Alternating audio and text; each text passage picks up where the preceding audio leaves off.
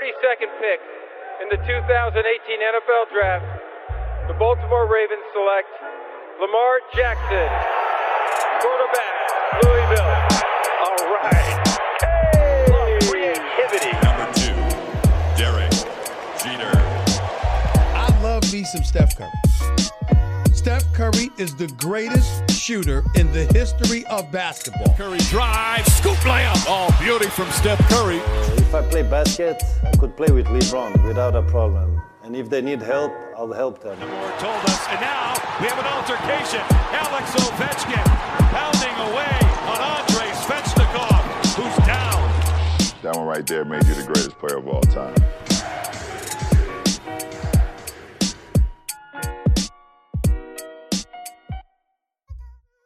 Salut à tous, la MLS est de retour sur Hype et euh, au programme puisque ça y est, on arrive au bout des playoffs. Et au bout des playoffs, hein, vous le savez, euh, c'est euh, une finale de MLS Cup euh, qui aura lieu donc le 12 décembre prochain et qui opposera un habitué, les Seattle Sounders d'un certain Jordi Delem hein, que vous connaissez bien, qu'on a eu ici, au euh, Columbus, pardon, Crew FC. Voilà, donc ça aura lieu euh, le 12, le 12 décembre. Voilà pourquoi on se prend un petit peu de temps avec Antoine Latran euh, pour euh, ben, présenter un petit peu les, les- les deux équipes. On va refaire rapidement le parcours. On va surtout s'arrêter aux, demi-finales. Il y a eu un match de, de dingue, notamment du côté de, des, Thunders. Et puis voilà, on, on essaiera de se projeter un peu sur les, les forces en présence, qui peut dominer cette finale euh, sur le plan individuel et, et collectif? Antoine, je l'ai dit, est là. Il attend patiemment. On le laisse entrer dans l'arène. Salut Antoine. Salut Steven, très heureux ouais, de finir cette saison euh, MLS euh, qui a été assez folle hein, euh, avec euh, tout ce qui s'est passé euh, cette année, comme toutes les saisons de tous les sports je pense cette année, mais euh, vraiment une très belle MLS Cup. Samedi 2h30 du matin, heure de France et au niveau de la côte est, c'est à 8h. Bon, toujours pas d'image, hein, tu me confirmes, hein, toujours pas d'image officielle pour, pour voir le... Pas de, de transmission en France. Bon, ben ça, ça, ça manque, hein, parce que quand on voit les demi-finales, euh, surtout du côté de, de Seattle, on, on- va en reparler, il y a quand même du spectacle, malgré, comme tu l'as dit, cette saison euh, si particulière. Écoute, euh, on, se fait on se fait un petit pod hein, autour de, de 30 minutes ensemble. Antoine, si tu le veux bien, on va refaire un petit peu le point sur, sur ces deux franchises, peut-être les, les représenter un peu. On sait que Seattle est un habitué des, des, des finales. Je crois que c'est sa quatrième en, en cinq ans, donc ça fait quand même pas mal.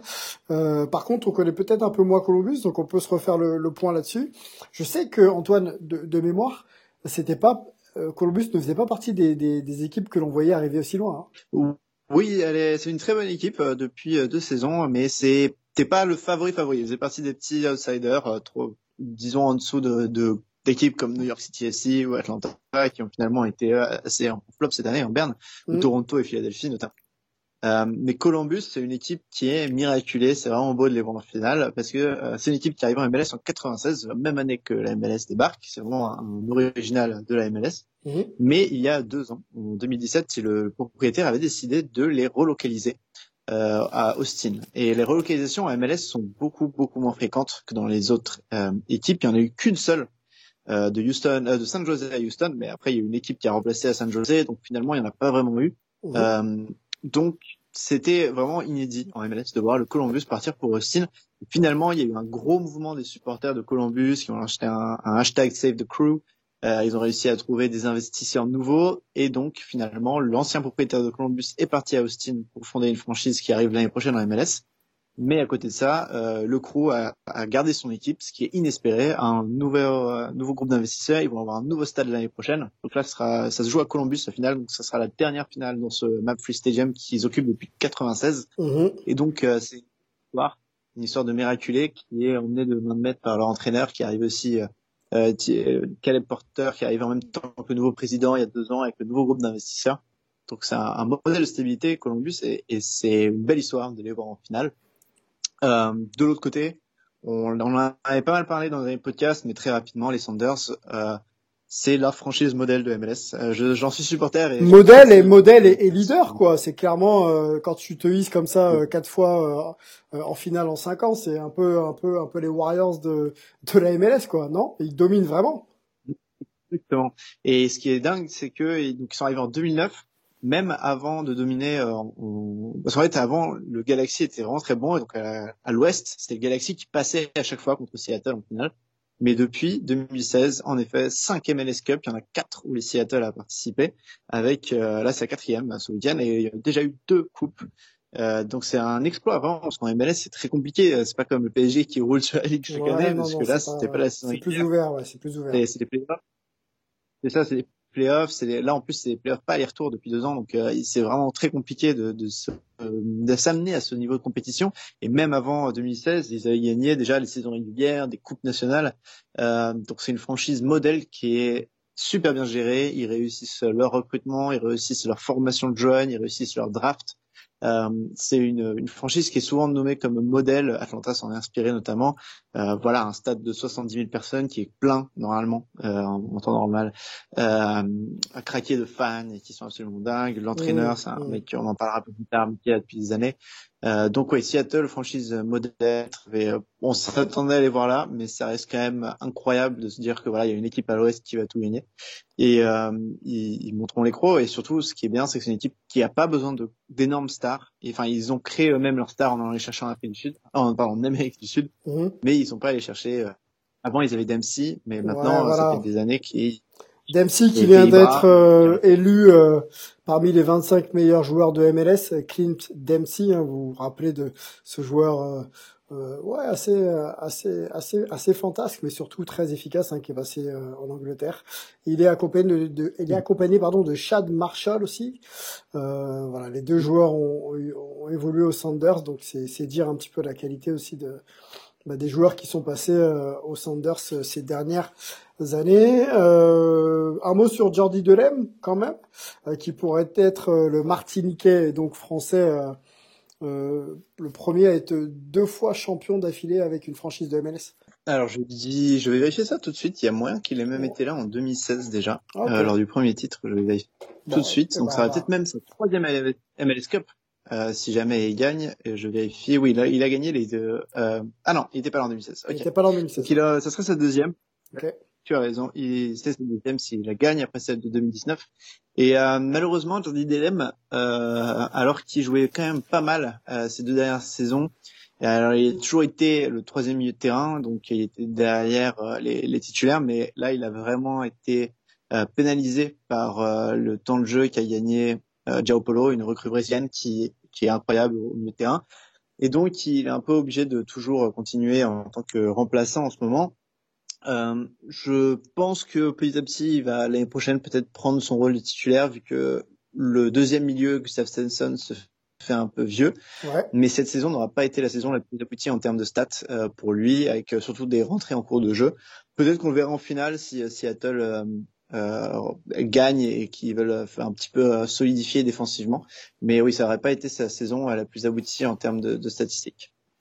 Bon, euh, ok, bah, il est dans un effectif effectivement où il y a de la concurrence. quand on arrive quand même, quand même à se hisser en finale très régulièrement, c'est que bon, l'effectif euh, est, est plutôt beau, donc se faire une place, euh, c'est pas forcément aisé. Avant de rentrer un petit peu plus dans dans cette finale, qu'on a appris euh, euh, cette semaine, euh, plus précisément le, le 9 décembre euh, dernier, euh, les six joueurs euh, finalistes pour euh, le meilleur joueur de l'année américain. Donc on, on peut les citer euh, Tyler Adams, Serginho Dest, hein, on l'avait évoqué ici dans, dans le podcast, McKenny aussi. Qu'est-ce qu'on a? On a Smooth, Pulisic bien sûr, et puis euh, Jay Zinho. Voilà, donc euh, c'est quand même une belle liste de joueurs, euh, à la fois en Europe et, et bien sûr évoluant sur le continent américain. T'as une préférence toi pour l'un de ces six joueurs Je pense, je pense que ça sera euh, forcément euh, euh, Gio Reyna, parce que euh, Gio Reyna a sorti une saison euh, XXL avec Dortmund et a réussi euh, à devenir titulaire dans un, effectif euh, vraiment de, de qualité. Donc euh, euh, surtout qu'il privilégie les mecs qui jouent en Europe d'habitude. Mhm. Donc euh, oui, je pense que ça sera euh, Gio Reyna qui, qui gagnera ce trophée. Euh, en plus, Pulisic a été pas mal blessé, ça Gino Dest euh, est est certes voir ça, mais il a d'abord été un petit peu au, euh, avant cela euh, à l'Ajax au début de saison. Donc euh, je pense que ça sera Gio Reyna. Ok, bon. Bah, affaire à suivre, je j'ai pas l'info, je sais pas quand est-ce que les awards euh, tomberont, mais on va, on va regarder ça de près. La finale, on y va, on rappelle, hein, le 12 décembre, donc samedi, sur sur les antennes américaines, ça c'est sûr, et en France, faudra faudra trouver hein, sur les antennes américaines, c'est sur Fox. Voilà, si on nous écoute aux États-Unis, vous vous calez sur euh, sur Fox et euh, vous serez bien pour voir euh, donc ce match qui va être intéressant. Avant les finales, excuse-moi, j'ai spoilé, on va sur les demi-finales. On va peut-être faire d'abord celle de de Columbus avec toi Antoine, Columbus donc contre les New England Revolution 1-0 plutôt mérité selon toi Est-ce que tu peux nous refaire un peu le storytelling de, de, de, de cette demi-finale? Ouais, c'était un match qui était très serré sur le papier euh, parce que New England est une équipe qui a fait une assez mauvaise, mais qui euh, aura vraiment réussi après euh, ces playoffs, comme euh, c'est souvent le cas parce qu'ils ont un ils ont un, un, entraîneur Bruce Arena qui est un, vraiment un vieux briscard un petit peu du, du soccer américain, un mec qui tactiquement et pas forcément un génie, mais par contre euh, en termes de discours, d'inspiration, c'est meneur d'homme quoi. C'est un peu une légende. De... C'est ça, un peu vraiment à l'américaine. Et euh, il avait réussi à mener son équipe euh, forcément à un beau parcours jusqu'en finale de conférence. Par contre, ouais, ça c'est pas fait. Euh, contre Columbus, on les a trouvés complètement aseptisés. On ne sait pas trop comment, mais ils avaient eu énormément de mal euh, pour se démarquer cette équipe de, de, New England. En échange, par contre, de l'autre côté, Columbus offensivement était très dangereux. Ils contrôlaient totalement le milieu de terrain et euh, le score aurait pu être beaucoup plus lourd. Mais le gardien de, de, euh, de, New England, Matt Turner, a fait un excellent match. Euh, donc voilà, c'était pas, ouais, pas le match le plus facile pour euh, pour New England tout de même, parce qu'il y a eu deux trois occasions qui ont montré que la défense reste fébrile. Mhm. Mais euh, globalement, Columbus a vraiment gagné ce match.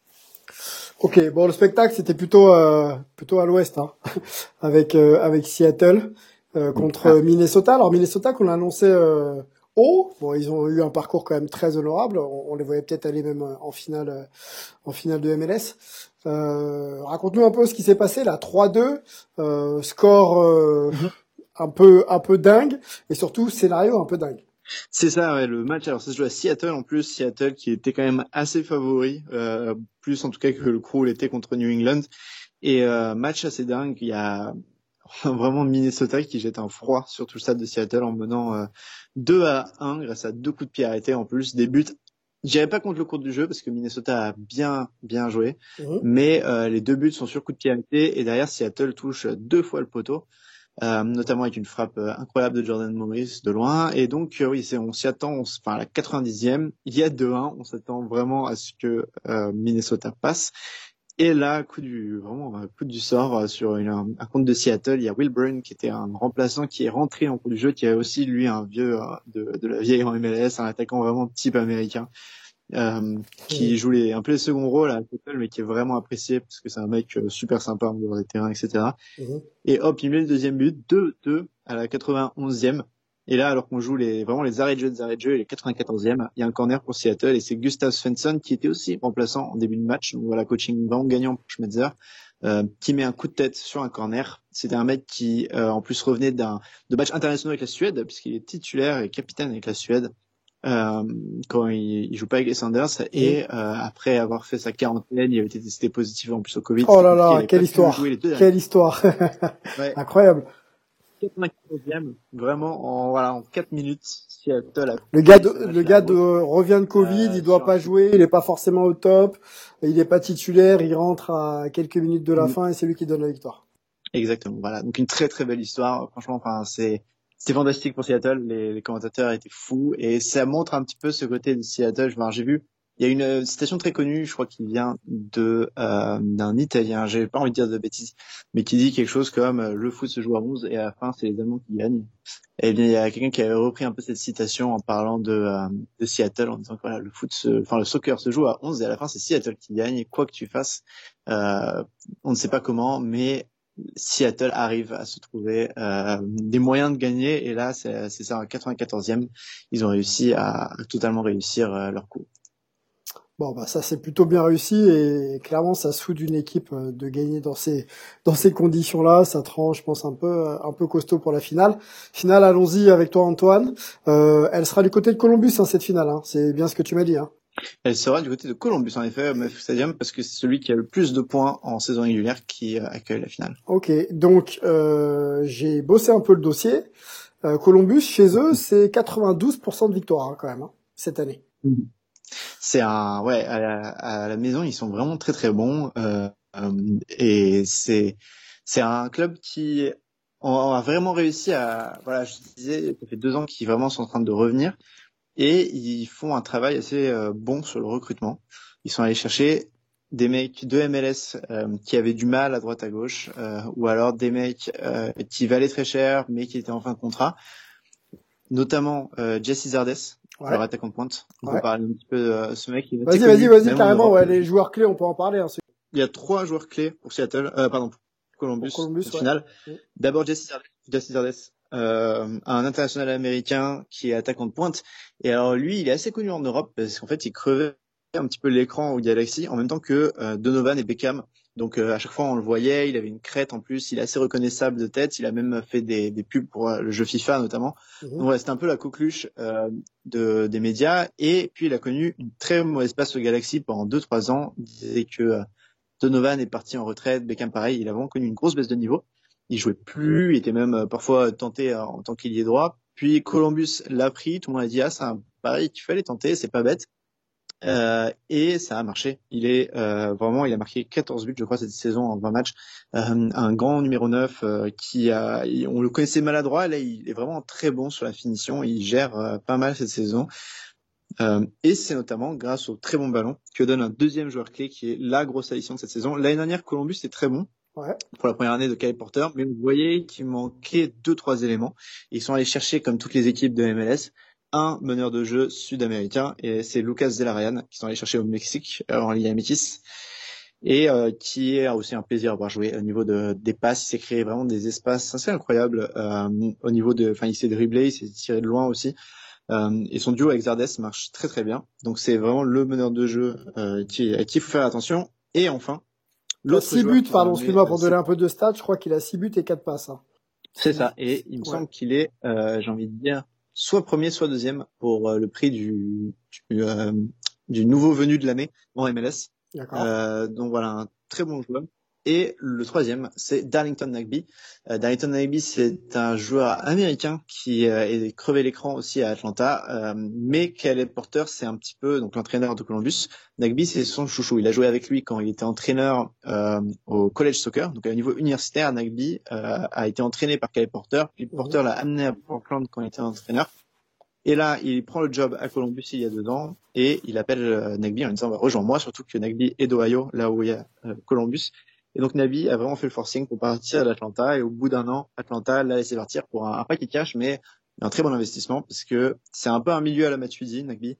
C'est un mec qui prend le ballon, travailleur, qui avance avec balle au pied. Ouais, travailleur et. C'est ça. Euh, okay. Mmh. Il porte le ballon. Okay. Il porte le ballon vers l'avant et trouve fait des passes. Donc un, très bon joueur à suivre et c'est. On peut pas parler aussi de Mensa en défense et de Eloy Room qui est un très bon gardien, mais ces trois joueurs, c'est Larian et Nagby, c'est un peu la clé du côté euh, de Columbus les joueurs clés côté euh, côté euh, Seattle, si tu veux, si tu devais en citer un. Alors là aussi, je vais faire euh, trois et je vais faire les trios d'attaque pour, pour, être pour être super originaux. ouais, donc c'est alors, le meilleur joueur de Seattle, qui est possiblement le meilleur joueur de la ligue depuis 5 ans, c'est Nicolas Lodeiro. C'est le meneur de jeu qui est venu de Boca et qui est un Uruguayen. Euh, et en fait, il est venu en 2016 à Seattle et bah, depuis, comme on disait, Seattle, c'est la quatrième finale en cinq ans, avec deux trophées à la clé aussi. Donc euh, voilà, Nicolas Sodeiro, c'est un petit milieu de terrain qui vieillit chaque année, mais il semble toujours aussi bon. Il trouve les petits espaces, euh, les passes, il fait les coups de pied arrêtés aussi, les, le corner dont on parlait euh, contre Minnesota, c'est lui qui délivre la passe décisive. Donc un très bon joueur, Nicolas Sodeiro, qui est un plaisir à voir jouer, vraiment, enfin juste le regarder bouger, trouver des espaces quand il n'a pas le ballon, c'est aussi tout un plaisir. Ouais. Un joueur que j'apprécie énormément. Euh, et il délivre les ballons d'attaque à deux autres joueurs. Alors d'un côté, il y a Raúl Rudiaz, qui est le numéro 9, c'est lui qui marque le premier but euh, contre contre Minnesota ce week-end. Raúl Rudiaz, c'est un Péruvien qui est arrivé aussi de la Ligue mexicaine et qui crève l'écran. Euh, vraiment, il a marqué en playoff neuf, il a fait neuf matchs de playoff dans sa vie, il a marqué neuf buts. Oh. Donc euh, quand il y a ah des latentes, voilà. neuf matchs, neuf ouais, buts. C'est ça en playoff. Il est petit, mais il est très puissant. Euh, vraiment physique, il est très dur à arrêter et il marque de tous les côtés. Vraiment, il a, il a besoin de une, ou deux touches de balle. Il a besoin d'être dans la bonne direction pour que ce soit. Il se retourne très facilement. Euh, vraiment un excellent joueur, euh, euh Raúl Diaz. Et le dernier, c'est Jordan Morris, qui est un éternel sport américain. Euh, maintenant, il doit approcher les 24 ans. C'est un mec super rapide, euh, qui, euh, enfin, en défense, c'est très dur de, de, jouer contre lui dès qu'on met dans l'espace, parce qu'en plus, il y a de très bons donneurs de ballon à Seattle. Et Morris prend vraiment l'espace de manière euh, facile et, euh, il cavale, il cavale et il peut marquer. C'est quoi, c'est un joueur de profondeur ou c'est un, un, joueur rapide avec la balle ou plutôt plutôt un joueur de profondeur de course, quoi? En fait, il est même il est même assez euh, confortable avec la balle, ce qui en fait un joueur très précieux. Euh, c'est pas celui qui va dribbler dans les petits espaces, mais par contre, même balle au pied, il va très vite et il dépasse sa défense sans problème. Euh, et ça fait plusieurs saisons qu'il est avec Seattle et qui euh, il est vraiment un mec qui casse les lignes et, et qui casse les défenses adverses. Euh, c'est un des meilleurs joueurs américains en MLS tout simplement, et très souvent avec la sélection aussi. Et voilà, un joueur très accepté et très très aimé.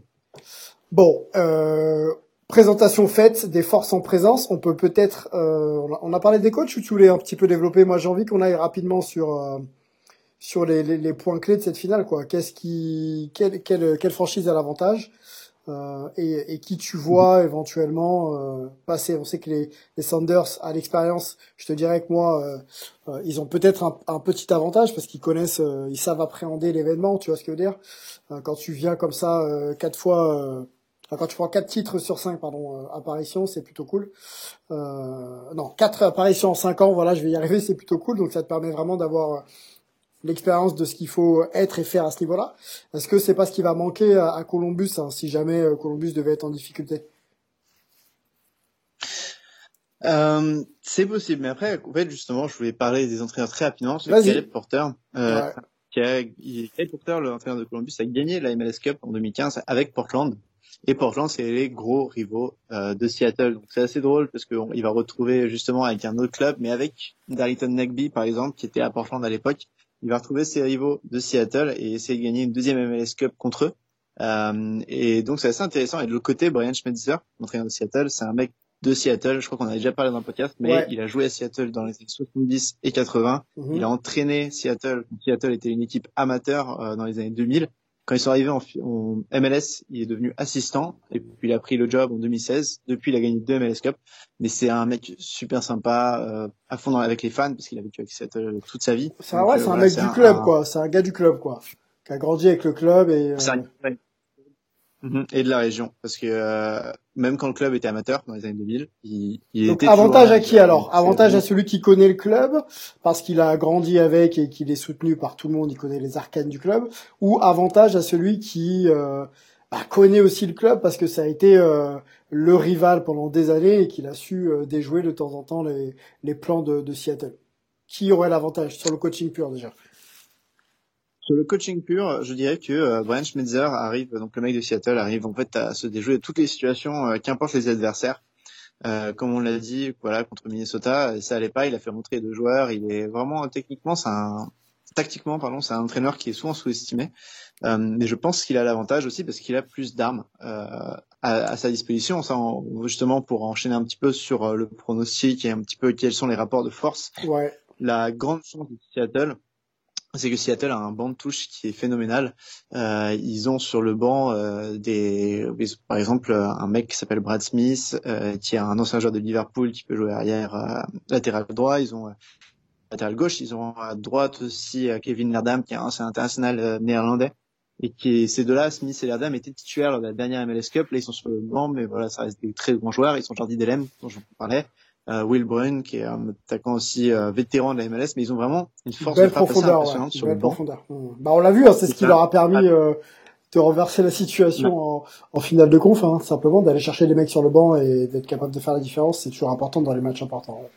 C'est ça, et euh, c'est vraiment, la... enfin après c'est impressionnant parce que c'est des machines Seattle, même quand leurs grandes stars n'arrivent pas, ils ont l'air de quand même trouver des moyens de se débrouiller.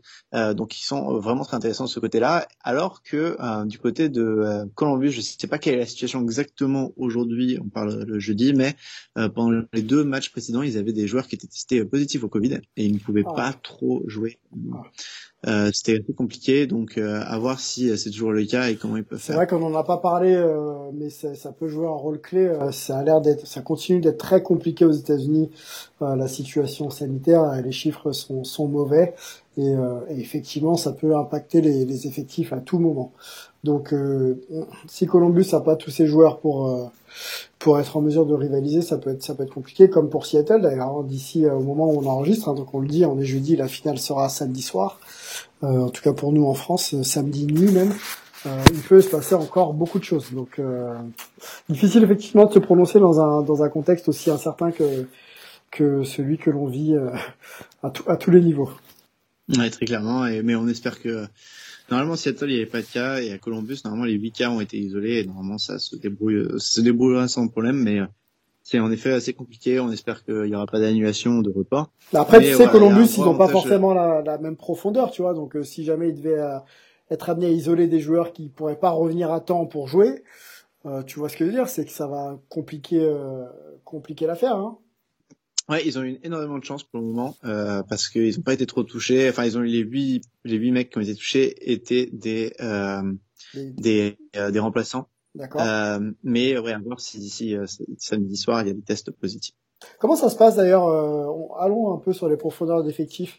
Est-ce que c'est pour rappeler à, nos éditeurs, hein, est-ce que est-ce que il y a la possibilité de piocher dans un réservoir de joueurs qui seraient euh, soit des jeunes joueurs, soit des joueurs de d'une seconde division entre guillemets comme on peut avoir aussi un peu au baseball, ces fameuses ligues mineures ou en NBA c'est cette G League où, quand tu as besoin d'hommes, tu peux aller piocher pour aller euh, compléter ton effectif. Est-ce qu'il y a quelque chose qui existe comme ça en MLS alors oui, euh, déjà un truc qu'il faut dire, c'est qu'en MLS, il y a des règles financières qui sont très encadrées. Euh, on peut vraiment pas avoir un effectif euh, assez énorme, je dirais. En fait, c'est assez encadré de ce côté-là. Et donc le gros problème, ça reste le fait que ouais, c'est il y a souvent dans les saisons où il y a beaucoup, beaucoup de blessés ou alors que les matchs s'accumulent, en fait, ils vont aller chercher des jeunes des réserves. Donc, ils ont des équipes réserves qui jouent en deuxième division pour la plupart. Pas toutes les équipes MLS en ont. Euh, il y en a qui jouent en troisième division, il y en a qui en ont pas. Euh, donc c'est assez compliqué pour ceux qui en ont pas, notamment euh, Columbus n'en a pas. Ils avaient des partenariats avec des équipes de deuxième division, mais là c'est moins le cas. Par contre, Seattle a, comme euh, Dallas notamment, une grosse euh, une grosse formation, euh, une grosse politique portée sur la formation. Et donc pour eux, il y a vraiment un côté qui est assez. ils peuvent aller chercher des jeunes joueurs s'il y en a besoin. Ils sont assez bien fournis. De... Bon, bah ça reste encore un avantage pour Seattle, hein, tu l'as dit, une structure qui est, euh, qui est euh, clairement en avance et, et, qui a des résultats euh, très régulièrement. C'est forcément dû à la structure de, de la franchise. petit mot encore sur le Covid rapide. Il y aura du public pour cette finale? Alors oui, il y aura du public parce que certaines régions aux États-Unis ont le droit d'avoir du public. Donc euh, euh, Columbus en fait partie. Si ça avait été à Seattle, il n'y en aurait pas. Columbus, je crois qu'ils ont 1500 euh, fans maximum. On l'a vu, c'est assez sympa parce que malgré que les tribunes soient clairsemées, tu entends quand même euh, un petit peu l'ambiance et mhm. ça fait toujours plaisir, surtout pour un événement pareil. Euh, donc oui, il y aura du public et normalement, voilà, 1500 personnes. C'est plutôt sympa, surtout pour ce qui sera la dernière finale au Free Stadium comme je disais, ce stade va être remplacé euh, l'année prochaine. Mhm. Euh, voilà, ça fait euh, plaisir de. Ouais, ouais, ça, ça peut, ça peut donner un avantage à la franchise euh, que d'avoir un petit peu de public et, éventuellement, tu vois, pouvoir être soutenu quand même. Je pense qu'il y aura du monde autour du stade, mais forcément dans le stade, c'est pas, c'est pas top. J'avais quelques chiffres qu'on a donné sur le Map Free Stadium, euh, qui a accueilli pas mal d'événements. Il y a eu, euh, bien sûr, l'équipe américaine qui est venue jouer euh, des matchs de qualification. Qu'est-ce qu'il y a eu? Il y a eu trois MLS Cup hein, qui ont accueilli donc euh, bah, les, les, finales de MLS en 2001, 2015 et, et, 2020. Il y a eu deux MLS All-Star en 2000 et 2005. Euh, Qu'est-ce qu'on peut dire encore? Euh, le, En 2003, la Coupe du Monde féminine aussi, qui a accueilli euh, des matchs. Il y a eu euh, des matchs de division 2 une pardon de NCA. Voilà, donc c'est quand même passé pas mal de choses dans ce stade qui bah, qui aura vécu quand même pas mal pas mal d'émotions. C'est un peu un peu triste de finir sans sans euh, sans public quand même hein c'est de pas pouvoir célébrer euh, une dernière fois son stade, euh, surtout une finale, c'est quand même un peu un peu triste. Hein. Forcément, c'est un peu triste. je peux pas dire le contraire. C'est sûr que pour les fans du coup, ça va faire un peu étrange, mais en même temps, c'est une histoire de voir ce club qui devait partir juste il y a deux ans. Les fans n'étaient plus dans la ville, et là, ils ont réussi à arriver en finale Ils ont arrivé en deux ans à avoir un nouveau groupe d'investisseurs sérieux. Ils vont avoir un stade. Donc, à mon avis, il n'y aura pas ce souci euh, après. Euh, allons donc sur un pronostic. Hein, il va falloir qu'on se lance hein, quand même. Hein. On passe du temps, on passe du temps, mais qui tu vois gagner toi euh, samedi soir?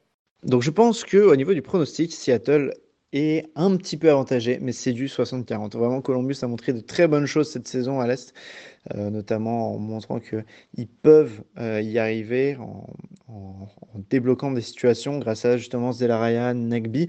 Mais il y a trop peu de joueurs en fait qui peuvent donner des ballons intéressants, contrairement à Seattle, où non seulement en attaque, tu as Lodeiro, euh, Maurice, Rudiaz, Brune sur le banc qui peuvent finir les actions, mais tu as aussi une pelletée de joueurs, des ailiers, des milieux de terrain qui peuvent donner des très bons ballons offensifs. Euh, ils sont très bons aussi sur coup de.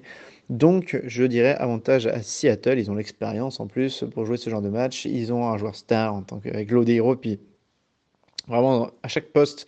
Je pense que poste pour poste, voilà, sur les 11, si on fait un 11 combiné des deux équipes, Seattle aurait 6 ou 7 joueurs sur ce 11. C'est une équipe très dangereuse, une machine en playoff qui gagne même quand euh, ils sont en train de perdre leur match. Ils se débrouillent comme on l'a vu en demi-finale, à, l'expérience et à la grinta un petit peu. Euh, donc je dirais avantage Seattle, un match serré, peut-être un 2-1 pour Seattle.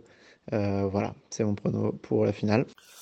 Ok, bon, moi je vais partager ton avis. On prend pas trop de risques, alors on n'a pas les cotes euh, win à win max ce soir, mais euh, bon, il y a, y a, beaucoup beaucoup d'éléments qui laissent penser que les Sanders sont, sont favoris. Je les vois même, euh, tu vois, euh, sur un score, on peut aller sur le score 3-1, quelque chose comme ça, quoi. Je vois, je vois un score assez enlevé avec avec Columbus qui, qui marque, mais mais les Sanders, ouais, qui mettent qui mettent trois buts. C'est possible. Ok, bah rendez-vous samedi soir. Euh, samedi soir, c'est quoi? C'est 8 heures. Euh... Rappelle-moi les horaires. Euh... Ah, ils sont là les horaires. Ouais, donc 8 heures PM sur Fox pour ceux qui euh, sont du côté des États-Unis. Et, et, ce sera donc un petit peu plus tard dans la nuit pour nous, aux alentours de 2 heures du matin. Si mes calculs sont bons. Ouais, c'est ça. Merci Antoine. Merci beaucoup. Et merci à toi Sylvain, ce fut un très bon podcast. Je suis euh, j'ai hâte d'être à samedi et puis on en reparle bientôt pour pouvoir euh, un petit peu débriefer cette finale euh, également une fois qu'elle est terminée, en espérant que les Sanders gagnent. Euh, merci à tous de nous avoir écoutés.